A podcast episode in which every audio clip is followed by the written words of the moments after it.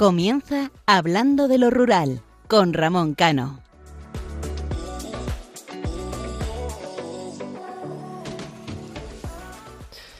Muy buenas noches, queridos oyentes.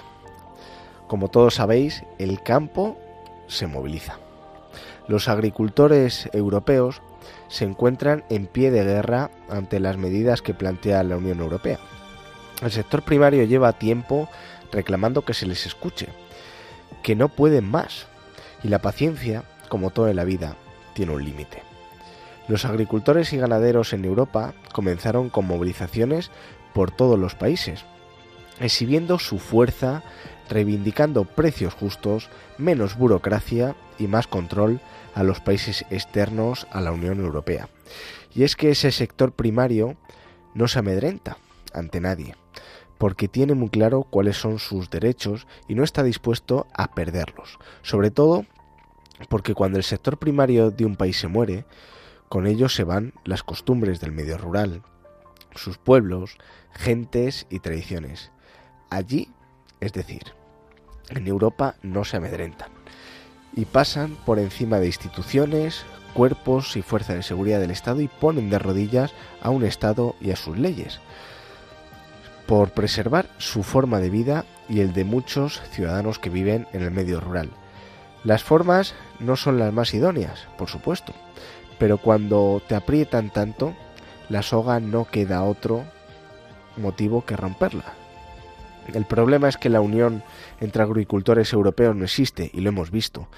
Por ese motivo los agricultores y ganaderos, sobre todo franceses, retienen a nuestros camioneros que transportan productos de aquí, de nuestra tierra, y se permiten el lujo de tirarlos o de retirarlos de los supermercados, sin pensar en todo el trabajo que lleva para muchas familias de nuestros pueblos y de nuestras comarcas. Los franceses se equivocaron respecto a los productos españoles y también a los y de los productos italianos, porque la normativa europea es para todos igual. El problema es que la normativa interna francesa en algunos aspectos es más restrictiva que la española o la italiana. Pero la culpa no es del sector primario español, señores de Francia. No, es de su normativa. El campo español por fin despertó y lo hizo de una manera independiente, sin nadie que les respalde, porque a pesar de que algunos les querían tachar de señores adinerados y grandes empresarios, desde aquí, desde estos micrófonos, se nota el desconocimiento que hay sobre el campo. Qué fácil es hablar desde las ciudades y poner el punto de mira en quienes más lo sufren y también a quienes somos fieles en su defensa y en la defensa de esa España rural.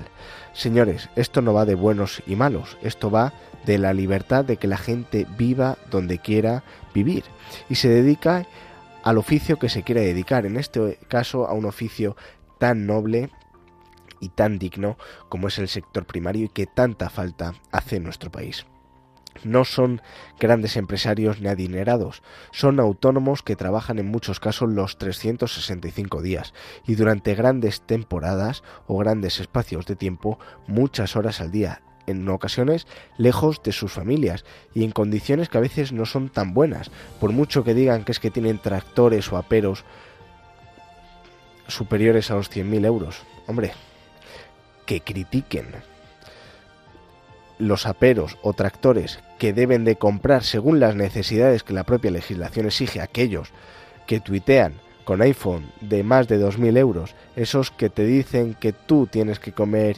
insectos, mientras ellos sí que comen la buena carne que tiene este país, los que te prohíben que tú no muevas tu vehículo, mientras ellos sí que pueden moverlo, por favor.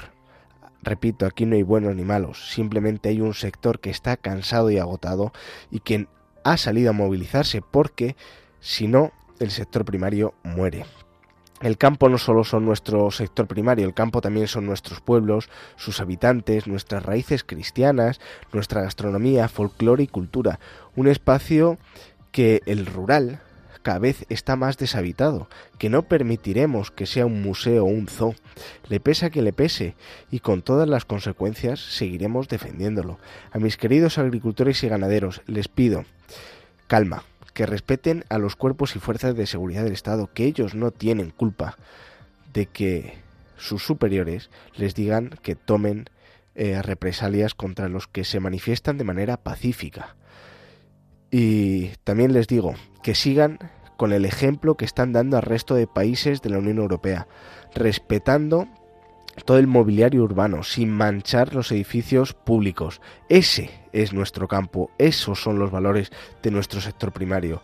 España y Europa no puede permitirse que el medio rural y el campo muera. Muchas veces desde las ciudades mm, se desconoce, pero ya no es una cuestión de que si el campo no produce, la ciudad no come. Va mucho más allá. Todos tenemos pueblos, todos tenemos amigos que tienen pueblos. Y tanto que se habla de ecología, de medio ambiente, en el momento que el campo, que los agricultores, que los ganaderos, que todos aquellos que viven en el medio rural desaparezcan por un motivo u otro, no habrá nadie que cuide de esos de esas montañas, de esos bosques o simplemente que lo guarde. Así que por favor, eh, todos aquellos que han, ahora sufren o han sufrido algún atasco y que se han solidarizado con ellos, al fin y al cabo lo respetan. Respetan nuestros agricultores y ganaderos, incluso los transportistas que están saliendo a la calle, están respetando a quien tiene que ir a su trabajo, están abriendo, hablando, se entiende la gente, así que les digo a los agricultores y ganaderos españoles, adelante, valientes. Por el pasado que construyeron vuestros padres, vuestros abuelos y vuestros bisabuelos, por el presente que es vuestro y por el futuro de vuestros hijos y para que continúe la agricultura y la ganadería. Les habla Ramón Cano y hoy, como no, me acompaña Isaac Palomares.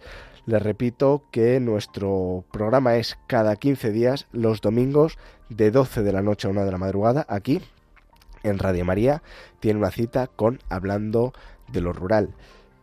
Para todos aquellos que quieran interactuar con nosotros lo pueden hacer en nuestro correo electrónico hablando de lo rural arroba radiomaria.es y les animo a que nos sigan en nuestra página de Facebook hablando de lo rural. Y ahora sí, comenzamos.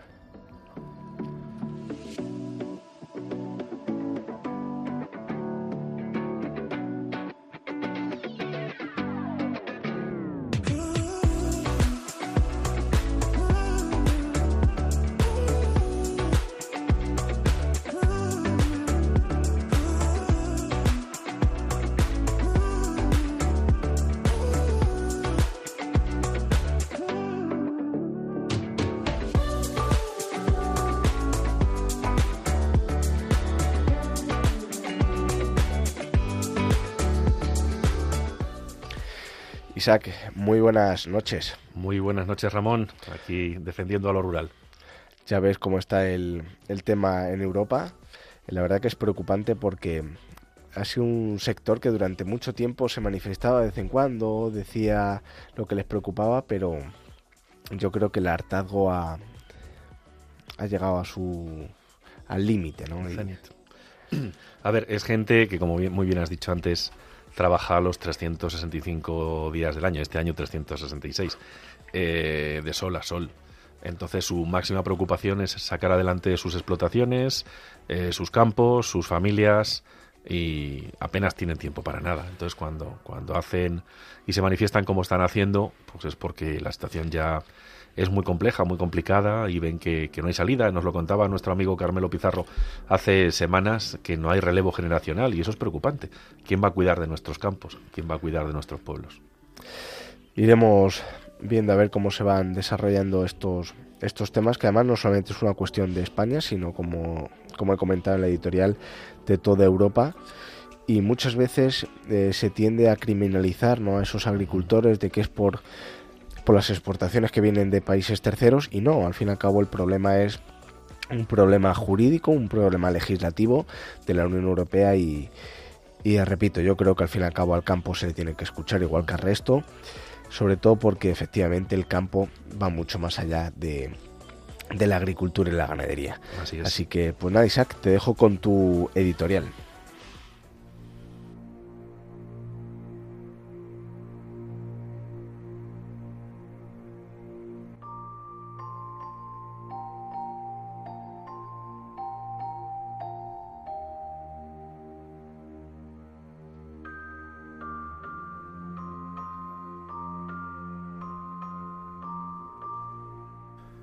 Dicen que cada uno de los seres humanos vive y siente a su manera. Lucha por los suyos, lucha por un sueño. Y eso es lo que hacemos aquí en este programa, que trata de dar visibilidad a los que más lo necesitan, a nuestra mal llamada España vaciada. Hoy es el momento de mirar atrás y dar gracias. Gracias en primer lugar a todos ustedes por acompañarnos cada madrugada de los sábados a los domingos, para compartir la pasión nuestra, que no es otra que la de dar visibilidad a las cosas que importan, a nuestros pueblos, nuestras costumbres, tradiciones, cultura, nuestra gente, la gente que hace de la ayuda a los demás su modo de vida. Y por supuesto, quiero dar las gracias a esta casa, a Radio María por confiar en nosotros. Esta vida no sería igual sin la radio, ese medio de comunicación mágico que nos hace sentir, reír, llorar, que nos toca el corazón como ningún otro, pues de forma sutil la voz de los locutores entra en nuestra mente y nos hace volar, nos traslada a otros lugares, nos cuenta historias de vida, de grandes seres humanos que en muchas ocasiones son desconocidos para el gran público, pero que a través de la radio llegan a sus vidas y a sus hogares. La radio es esa compañera eterna que siempre ha estado y estará con nosotros. Y este año cumple 100 años. Y por supuesto, Radio María 25. Cabalga por los caminos de toda España, camina por todos nuestros rincones para hacer compañía, evitar que muchas personas se sientan solas, desvalidas. Les acompaña y les toca el alma. Son tiempos difíciles, tiempos convulsos, en los que todavía arrastramos el recuerdo de una maldita pandemia que se llevó por delante a cientos de miles de españoles. La naturaleza nos golpea de forma incesante y periódica. Son tiempos en que la humanidad sigue haciendo eso que ha hecho desde que es humanidad, guerrear, generar en muchas ocasiones muerte, odio entre los seres humanos, y muchas veces se olvida del ejemplo de Cristo. Pero aún así les he de decir que la vida es maravillosa, que la vida, como me enseñó alguien muy querido para mí, son momentos, y esos momentos son mejores cuando nos cruzamos con los que queremos, con los que nos muestran y demuestran que sobre todo en los momentos difíciles, ellos siguen estando ahí para levantarnos cuando caemos, animarnos a seguir luchando, a soñar, como les decía antes, por un sueño. Y en mi caso, quiero dar gracias a mi familia, a mis amigos, y quiero transmitir un mensaje de esperanza a aquellas personas que en las últimas semanas están bajas de moral, al borde de la depresión, por un cúmulo de circunstancias, tanto personales como profesionales, que les hacen caer en el desánimo, en la desesperanza. Les digo que siempre estaremos aquí. Y hoy, muy especialmente en este programa, que habla de lo rural, quiero mandar un mensaje de esperanza a todos nuestros agricultores y ganaderos. Les doy las gracias por cuidar de nuestro jardín del Edén, que es nuestro campo, cuidar de nuestras costumbres y tradiciones, en una palabra, de nuestra gente.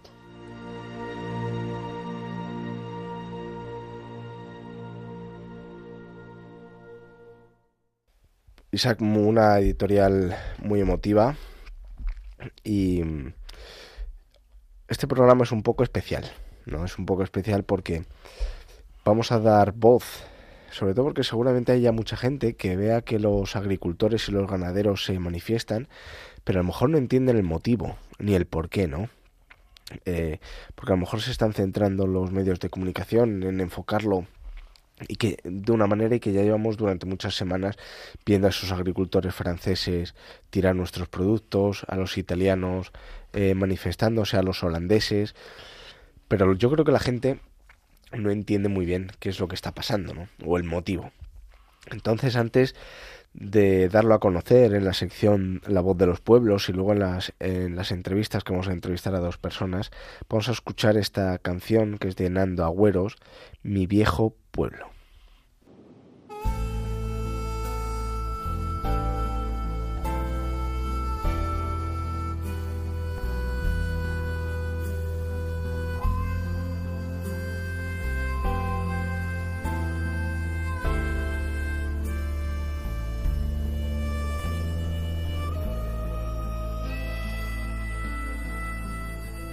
Detrás de una nube el sol se adivina, bañando de luces color esperanza a un pueblo escondido entre la neblina que huyendo de olvido con el tiempo danza. Mi patria es un niño surcando las brañas, una bicicleta y una fuente clara.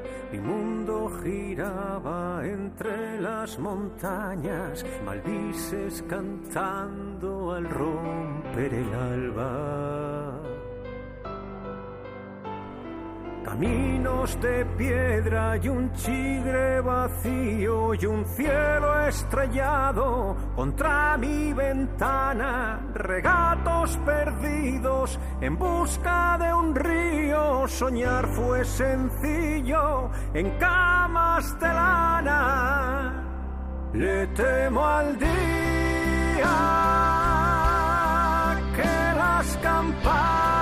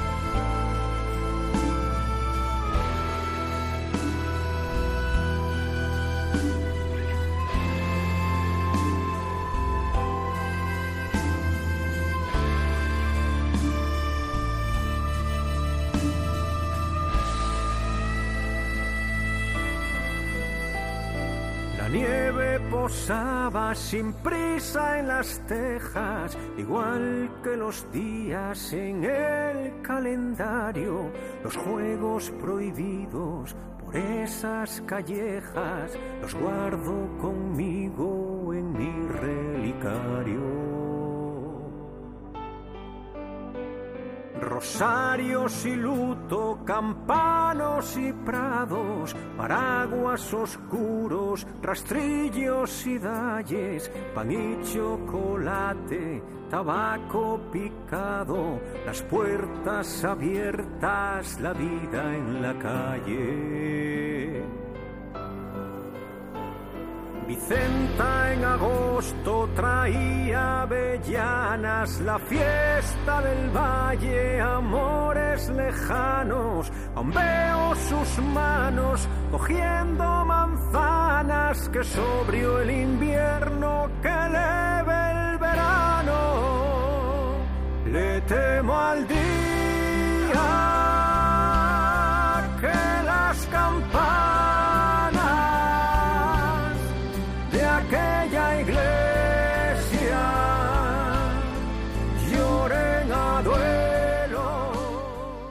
Hablando de lo rural, un espacio para conocer la cultura y las gentes de los pequeños pueblos españoles, en Radio María.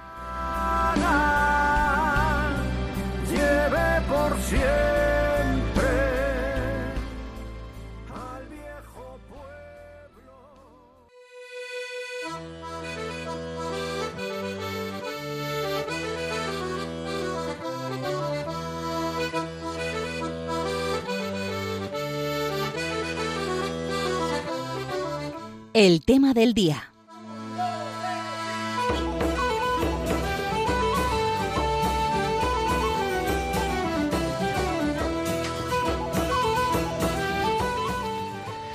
Y en esta madrugada del sábado, eh, como decíamos al comienzo del programa, vamos a entrevistar a Fernando Muñoz Romero.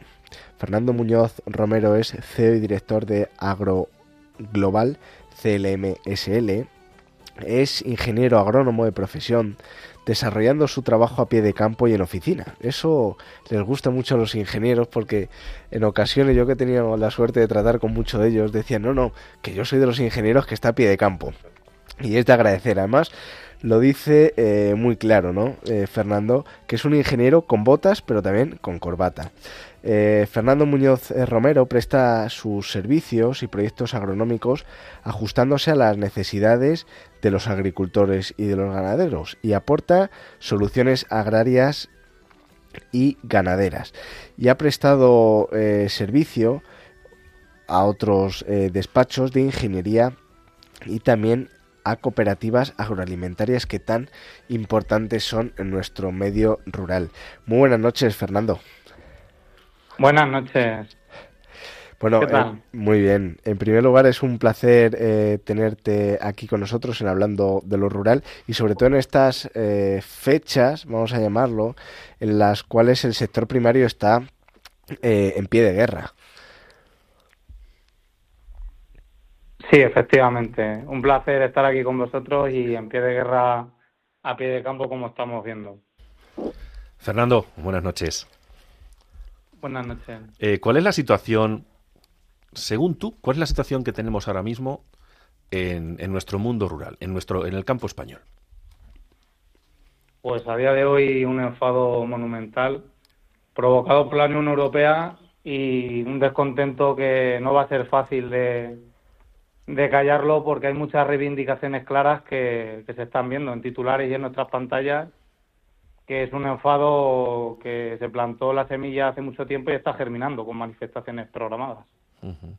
Fernando, una de las, uno de los problemas con los que se encuentran nuestros agricultores y yo que he hablado con ellos, me, hablan de la competencia desleal de productos de terceros países a los cuales prácticamente no se les exige ningún tipo de control y entran en nuestros lineales de los supermercados y, tiendas sin ningún tipo de cortapisa, mientras que a ellos se les ponen muchísimas barreras, eh, muchas trabas burocráticas y su situación cada vez es peor y encima con un, con un problema añadido y es que esto está provocando que no haya relevo generacional, lo cual sinceramente eh, pues es más que preocupante.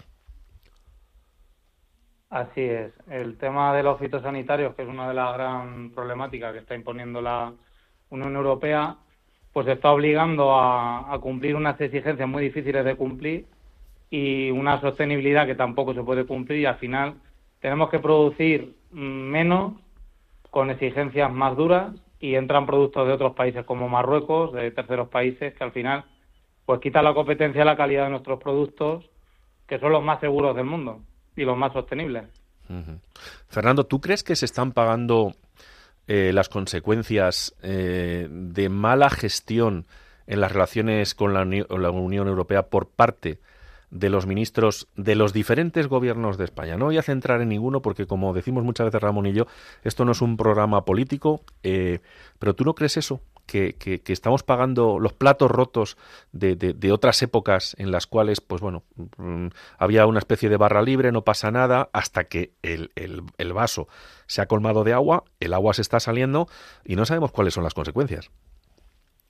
Pues exactamente, al final se legisla sin conocer la realidad del campo, porque los que legislan arriba no conocen la realidad y como bien decías antes, el relevo generacional es un problema difícil de atajar que va a ser una problemática que va a estar en el futuro igualmente y el pacto verde que han firmado los políticos pues no están acompañando, no defienden el sector y dan continuas bofetadas por no conocer la, la realidad, como vuelvo a repetir, de, de las necesidades de los agricultores y ganaderos que cada vez están más asfixiados.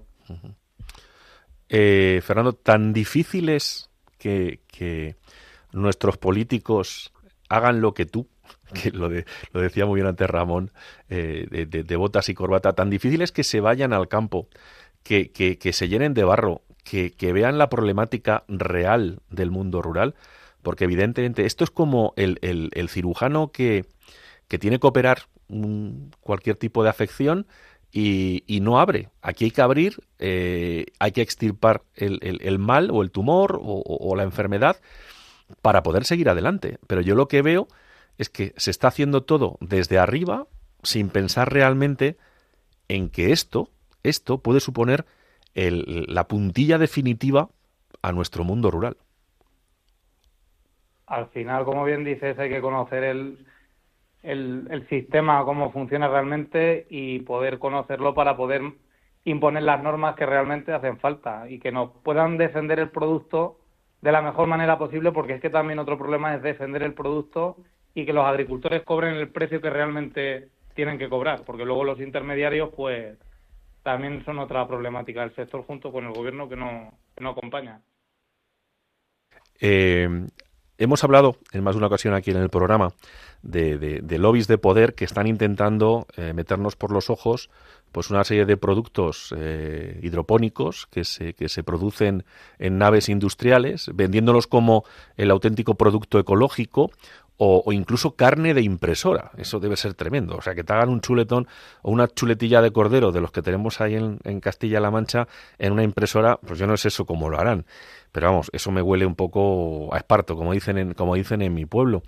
Eh, ¿Tú no crees que estos lobbies de poder, que además, además me consta, que tienen grandes empresas que empiezan a controlar hasta las semillas, y tú como agrónomo eso imagino que lo conocerás bastante bien, empiezan a, controlar las semillas de diferentes productos, eh, una especie de bancos eh, con, con, con, cajas fuertes para, para preservarlos.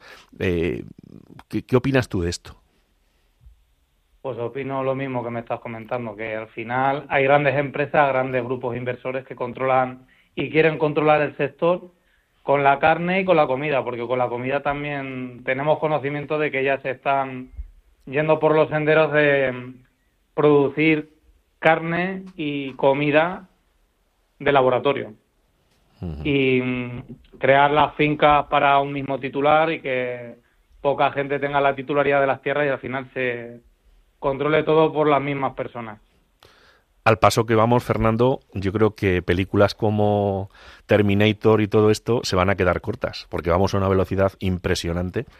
Y parece ser que no importan las personas que tienen sus pequeñas explotaciones eh, en nuestros campos, en cualquiera de las comunidades autónomas de, de, España. No importa que tengan familias, no importa que tengan necesidades, no importa que quieran un futuro, porque es gente, yo salí de mi pueblo y me vine a Madrid a estudiar, pero me considero una persona que trata de devolver a mi gente por lo menos el doble de lo que yo he recibido, pero lo que veo es que las personas no importan. Este mundo está deshumanizado y si seguimos por este camino, el precipicio o el, desfiladero, el despeñadero lo tenemos ahí, al límite.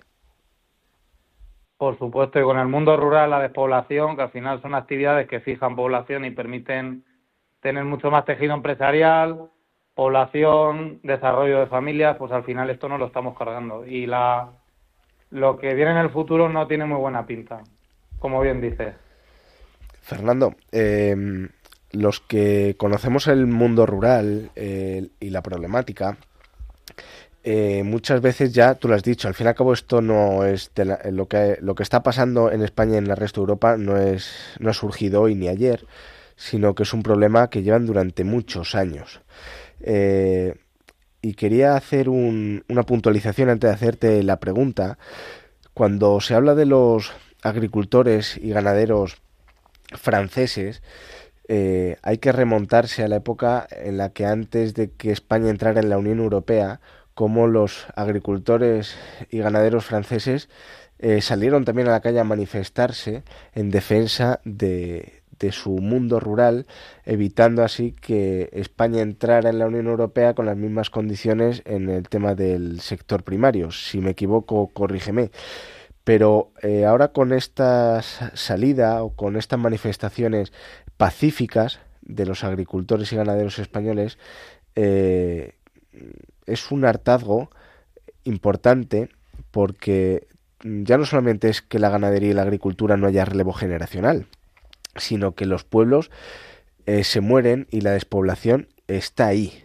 Eh, se hablaba, es el nombre del ministerio es precioso, Ministerio de Transición Ecológica y Reto Demográfico, pero hay que poner, eh, yo creo que también ponerse las botas y bajar al campo. Y mi pregunta es, para aquel oyente que nos esté escuchando que no sabe lo que es un fitosanitario o el problema que tienen los agricultores eh, respecto a los fitosanitarios, ¿nos podrías explicar cuál es la reivindicación en este aspecto?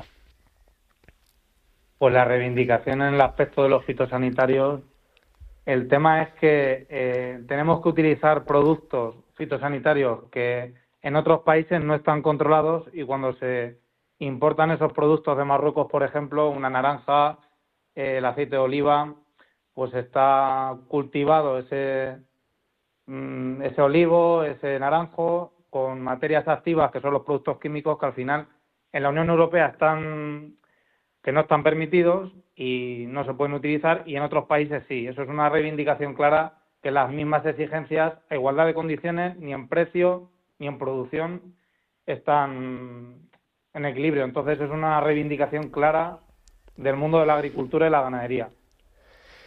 Y mm, yo que conozco mucho eh, Marruecos, también, a lo mejor esta pregunta es un poco delicada, ¿no? Pero creo que también es necesaria hacerla. Eh, la Unión Europea y las exigencias de la Unión Europea en esta materia eh, son fundamentales, ¿no? Sobre todo el control en fronteras, el control de calidad, pero tú lo conoces igual que, que yo, que seguramente ha habido, no muchos, pero sí algunos eh, agricultores españoles que con esas exigencias eh, tan complicadas que pone la Unión Europea han ido a comprar tierras a Marruecos para poder eh, traer esos productos y venderlos con etiqueta española. Sé que es delicada la pregunta, pero, pero creo que también es necesaria porque muchas veces eh, nosotros nos tiramos piedras a nuestro propio tejado. Y, igual que tenemos que señalar a unos, también creo que tenemos que señalar a otros. Sí, sí, totalmente. Yo sé que no te vas a querer. Yo sé que no te vas a querer mojar en ello, pero bueno, ya me mojo yo porque lo conozco perfectísimamente. Es decir, eh, es lo que decía Fernando, ya no solamente son las exigencias que tenga eh, la Unión Europea y Marruecos, sino también la mano de obra. En, Marruecos. La mano de obra. Exacto. En Marruecos, eh, perdona Fernando que te corte, pero en Marruecos, por ejemplo, el salario mínimo aquí en España son 1.123 euros, que creo que ya queda aprobado. Mientras que en Marruecos el salario mínimo son 200 eh, euros. Mm, vean la, comparativa. exactamente, la mano de obra es un coste que hay más barato y aquí también es una gran problemática en el sector. Y también el tema del agua con los planes hidrológicos, que tampoco hemos hablado de ello, y también es un tema muy importante, que también desde el inicio de la conversación, desde arriba, no se está organizando bien. Y también hay gente que compra en Marruecos por el tema del agua. Un tema muy importante de futuro que tampoco está bien legislado y debería de organizarse mejor. Claro, el, problema que nos estamos encontrando, que como no ha habido una previsión, pues esto es como aquello de la cigarra y la hormiga. Eh, ahora vienen tiempos en los cuales no llueve, todo el mundo a llorar, todo el mundo a decir vamos a tirar de las de, ese, las, plantas en, los, en las cuales se coge agua del mar para, para convertirla en agua potable, pero creo que con la riqueza hidrológica que tiene España, España con el subsuelo con tantos eh, acuíferos, si se gestionaran bien, no tendríamos por qué tener los problemas que tenemos ahora y estamos arrastrando lo que yo decía antes, las consecuencias de una mala eh, gestión por parte de todos, aquí hay que meter a todos. ¿Y ahora qué? ahora nos encontramos que la gente tiene que beber, tiene que ducharse, pero claro, el campo se muere, no se van a poder regar campos, se van a, se van a cerrar explotaciones, vamos a, a generar mucho más desempleo, más pobreza. Esto es la pescadilla que se muerde la cola. Así es, muchas familias viven de ello y como sigamos así, sin saber gestionar el agua y, las políticas agrarias, pues va, a tener consecuencias de generar poca riqueza. Y esto es un problema que ya lo tenemos a pie de campo y a pie de oficina, que la, la rentabilidad del sector no es la que debería de ser. Y, yo que soy, Fernando, igual que tú, que me, igual que me pongo la corbata me pongo las botas, voy a bajar otra vez al barro. Tú has comentado el tema de, del agua. Eh, aquí en España, eh, las cuencas eh, hidrológicas en muchos casos son deficitarias y en países terceros todo lo que tiene que ver con las concesiones de agua subterránea, bueno, no existen ni concesiones, sino que puedes hacer una, una cata o una perforación y se convierte en hectáreas de secano en regadío. Y aquí, Exactamente. para hacer el cambio de, de secano a regadío, ¿qué te voy a contar a ti? ¿Verdad? pues como bien dices, en otros países esto es mucho más fácil, por eso la ventaja de comprar, invertir en países como Marruecos. Y aquí en España está mucho más azotado por la dificultad y por las restricciones de los metros cúbicos por hectárea y año que tienen los agricultores y los pocos permisos que se aprueban. Entonces es una, una problemática que también quizás sea la más importante junto con la que también es otra de las reivindicaciones de las manifestaciones a día de hoy. Fernando, tú eres de, ciencias, yo soy de letras, pero hay una, hay una, una clase que no me perdí, es una en la que me explicaron aquello de los vasos comunicantes.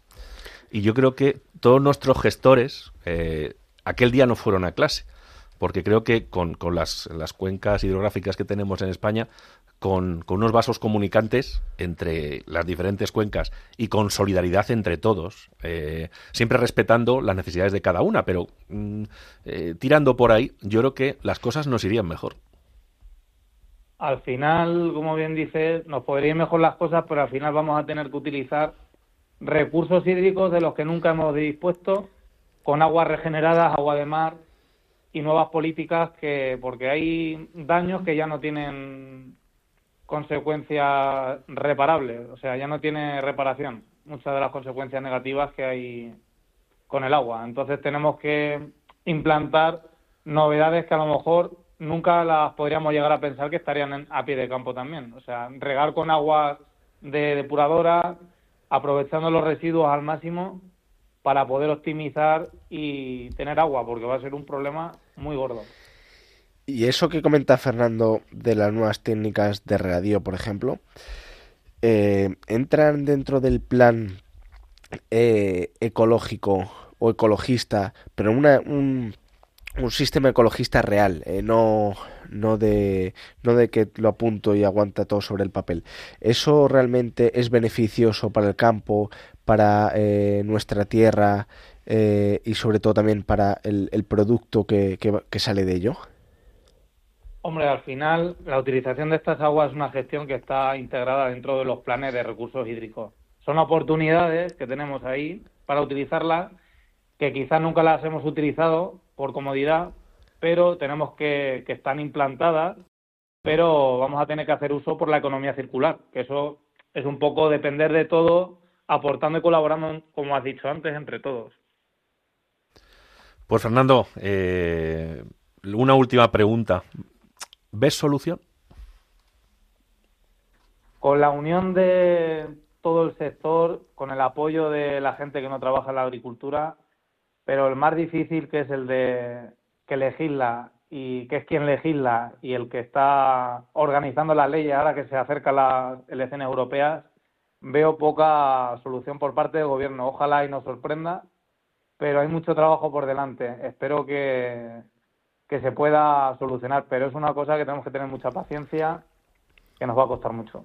Fernando, y muy breve, Isaac te iba a hacer la última pregunta, pero has dicho un tema eh, muy importante. Se avecinan elecciones europeas y se hablaba de que el, a lo mejor el monotema iba a ser la inmigración. Eh, a día de hoy seguramente se haya cambiado y sea el sector primario. ¿Crees que eh, todo el sector primario de Europa levantado puede condicionar eh, ya no solamente una campaña electoral a nivel europeo, sino las futuras políticas que se apliquen dentro de la Unión Europea? Sí, porque con la inmigración controlada con mano de obra regulada y aportando y generando riqueza, con esa gestión se podría sacar y levantar una economía con el tejido empresarial, mundo rural, despoblación que podría estar poblado, ganaderías que están desapareciendo instalaciones ganaderas y al final van a hacer que dependamos, como bien hablábamos antes, de la, de la comida y de la carne de laboratorio. Tenemos que intentar que el producto se produzca aquí en España no dependamos de otros países. Pues eh, querido Fernando Muñoz, muchísimas gracias por, por este ratito que nos has dedicado en esta madrugada y esperemos que las cosas cambien para bien y que se revierta la, situación y que podamos a decir, decir, podamos decir aquello de que qué bien se está en los pueblos y cuánto futuro hay en los pueblos. Pues muchas gracias a vosotros, un placer y esperemos que, haya suerte y que se pueda reconducir esta situación. Pues un abrazo y muchísimas gracias de nuevo. Muchas gracias, Fernando. Un abrazo, buenas Hasta pronto, gracias. Escuchas Radio María. Esto es Hablando de lo Rural, un programa de Ramón Cano.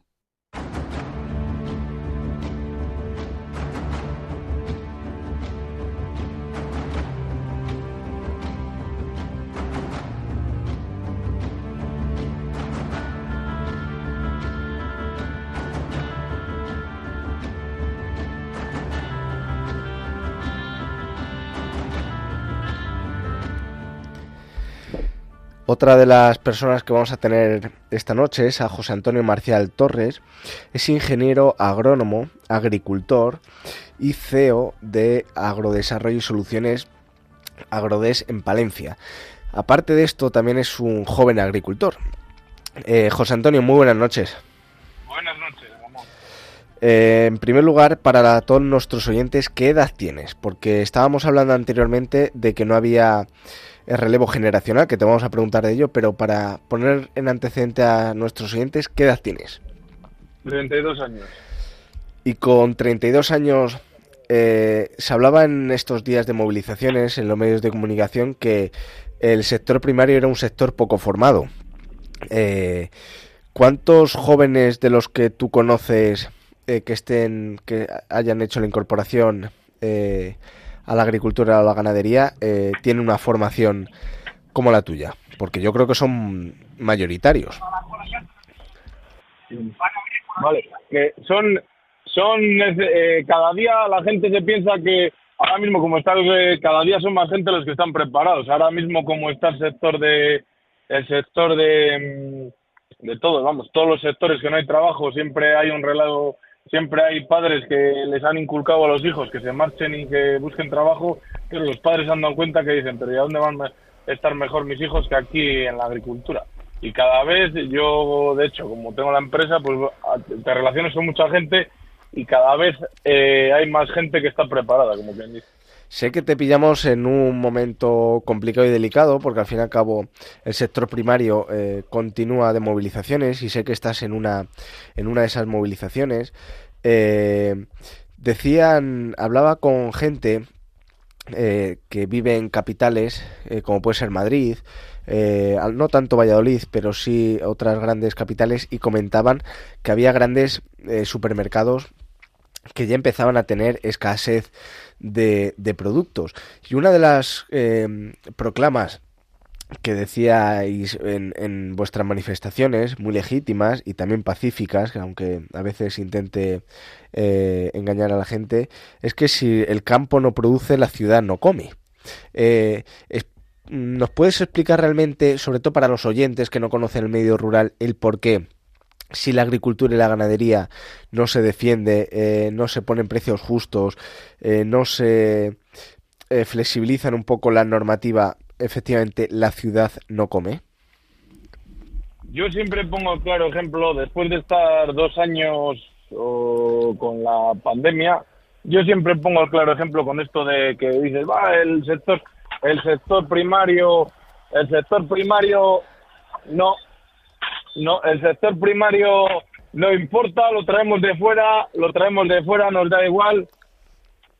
Eh, siempre digo, siempre digo lo mismo. Eh, ¿Qué pasó con las mascarillas? Si dependemos de fuera y no lo tenemos aquí, ¿qué va a pasar? Y yo, esto siempre, ahora mismo te das cuenta de las cosas y tú cuando un país pierdes la soberanía alimentaria, que yo muchas veces criticaba a los ecologistas, decía "Es que los ecologistas tal, pero siempre han tenido ese eslo- ese eslogan, perder la soberanía alimentaria. Ahora mismo lo, están intentando que perdamos la soberanía alimentaria. Y perdiendo la soberanía alimentaria en un país, eh, no eres nada.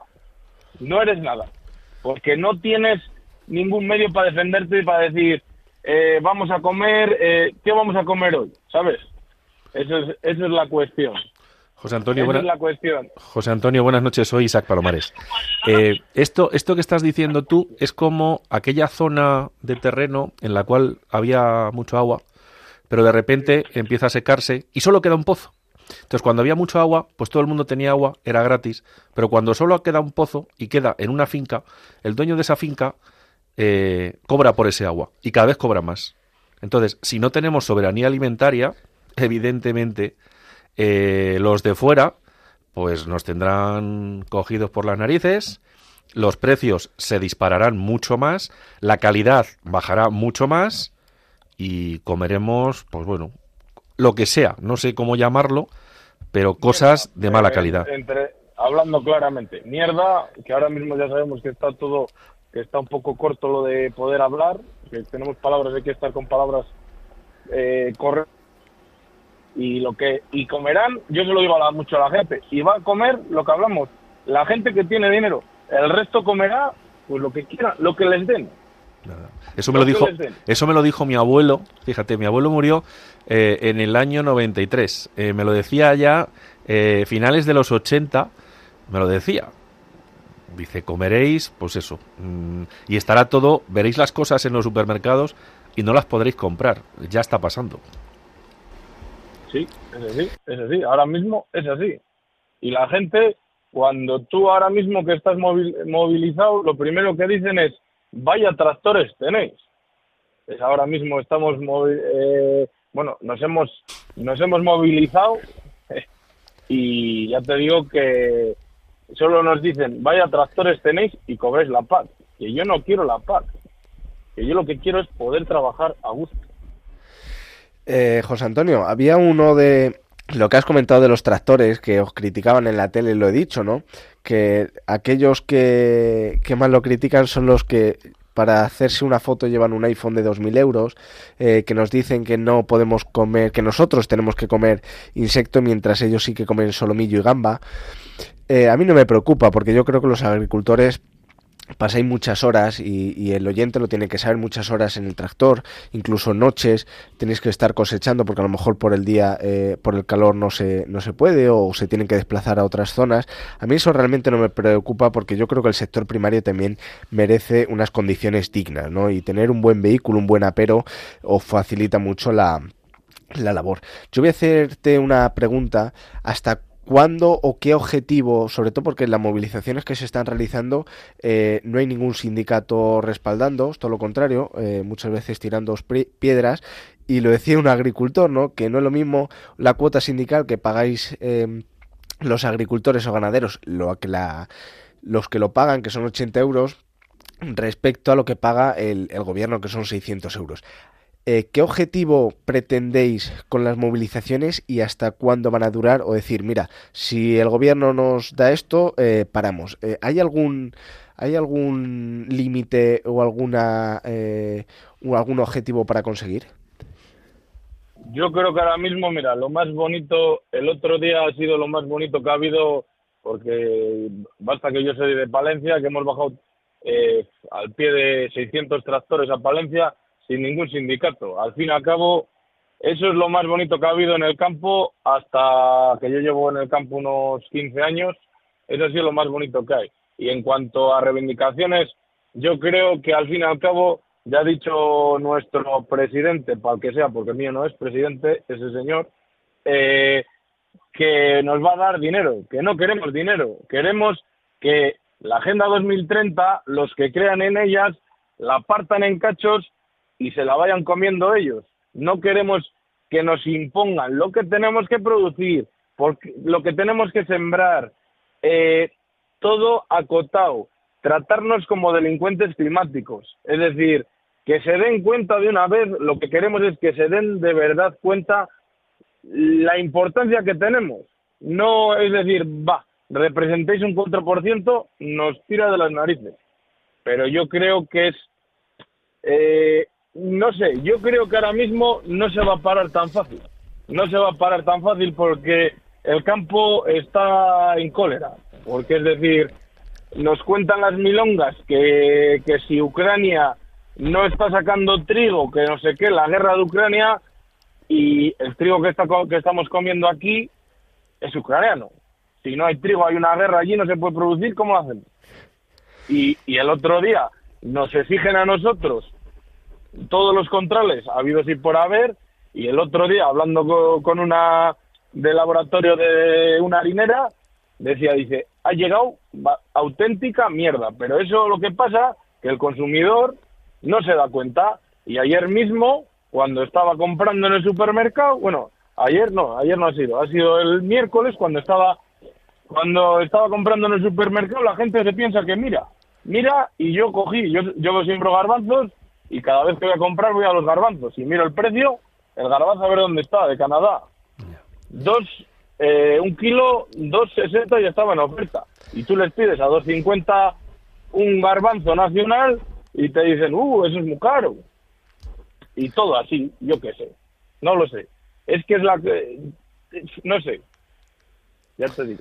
José Antonio, pues espero que las eh, reivindicaciones sigan eh, en el mismo transcurso que está teniendo, que sean pacíficas, que se os escuchen y sobre todo que la población eh, os siga apoyando. Te tenemos que dejar porque esto de la radio funciona así, el tiempo se nos echa encima. Muchas gracias una vez más por eh, estar con, con, nosotros y ya sabes que estos micrófonos son los micrófonos de aquellos silenciados y de, y de aquellos que defendemos el medio. libres en tiempos de censura. Pues José Antonio, muchísimas gracias y un fuerte abrazo para todo el sector primario. Igualmente, muchas gracias a vosotros por darnos voz.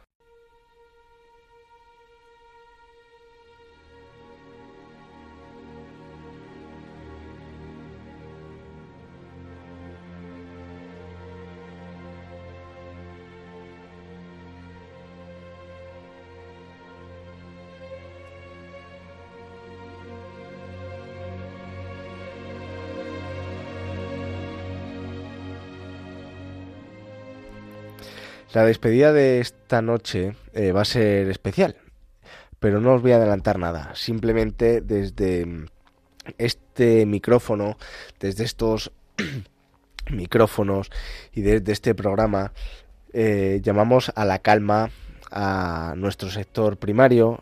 No son buenos momentos, como lo estáis viendo. Eh, la gente está cansada, agotada, pero eh, y a pesar de que tienen el apoyo de muchos ciudadanos, como decía al principio del editorial, llega un momento en el que la paciencia ya no aguanta más y sobre todo los que tienen que comer de ese sector primario eh, se encuentran enfadados. Pero desde aquí, eh, como veis, somos la voz de muchos agricultores, de muchos ganaderos, del todo el medio rural y llamamos a la calma, a la tranquilidad, todo se soluciona hablando y que continúen con sus reivindicaciones pero pacíficas. Eh, desde estos micrófonos estaremos siempre defendiéndoles, siempre defendiendo a nuestro querido y amado medio rural, a, ese medio rural que empezábamos a defender mucho antes de que se pusiera de moda la palabra despoblación, la palabra mal llamada España vaciada. Eh, y creo que lo estamos consiguiendo, estamos siendo referentes en, tema de radio, en dar voz a aquellos que no la tenían, pero ahora sí que la tienen. Así que queridos oyentes, disfrutemos de la vida, tomémonos la vida con más calma, con más serenidad, disfrutando de cada momento, con una sonrisa siempre, porque creo que la alegría siempre eh, gana a, a, la tristeza y a la soberbia. Así que queridos oyentes, hoy me despido yo antes que Isaac. Nos vemos en 15 días. Hasta pronto. Y hoy nos vamos a despedir con las últimas palabras que lanzó al aire en una radio el gran portero del Real Madrid, Miguel Ángel. Fue la última entrevista que concedió y fue con nosotros el día 2 de julio del año pasado. Esta semana nos dejaba y como recuerdo les dejamos este trocito que fueron sus últimas palabras.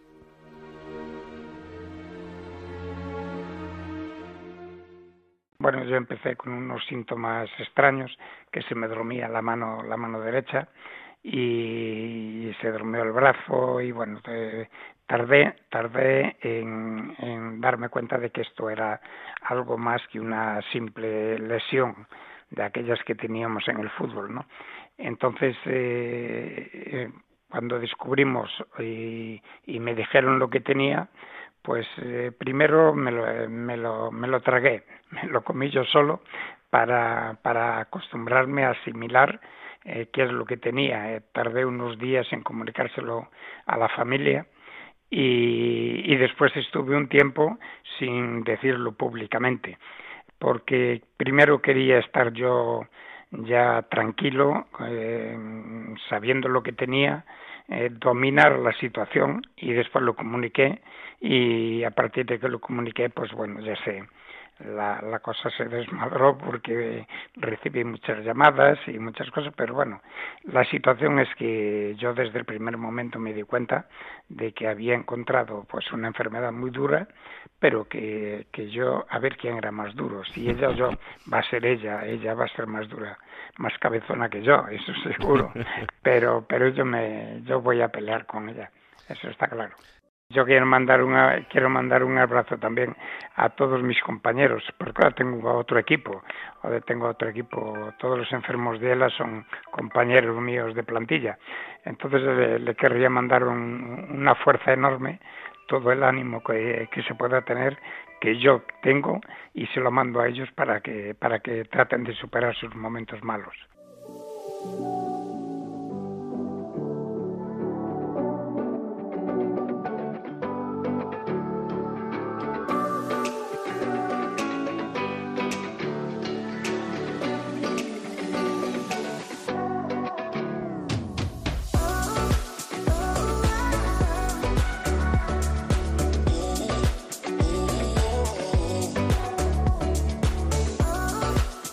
Han escuchado en Radio María Hablando de lo Rural con Ramón Cano.